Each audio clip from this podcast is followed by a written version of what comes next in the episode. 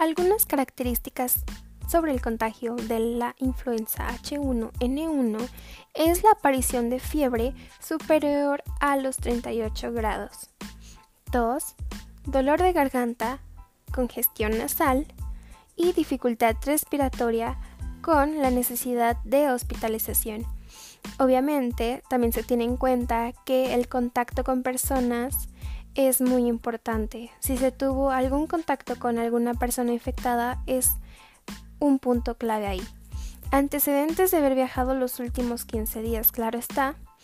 Y cabe destacar que durante gran parte del desarrollo de esta virus, de esta enfermedad, no hubo ninguna vacuna hasta el 12 de junio del 2009, cuando el grupo farmacéutico suizo Novartis anunció haber producido el primer lote de vacunas contra el virus.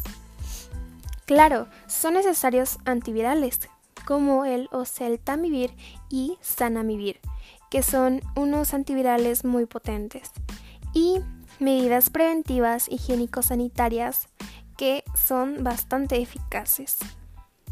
Siempre el personal médico debe llevar guantes, bata y una máscara, combinado con lavado de manos, ya que todo esto logra una efectividad muy elevada para no contagiarse.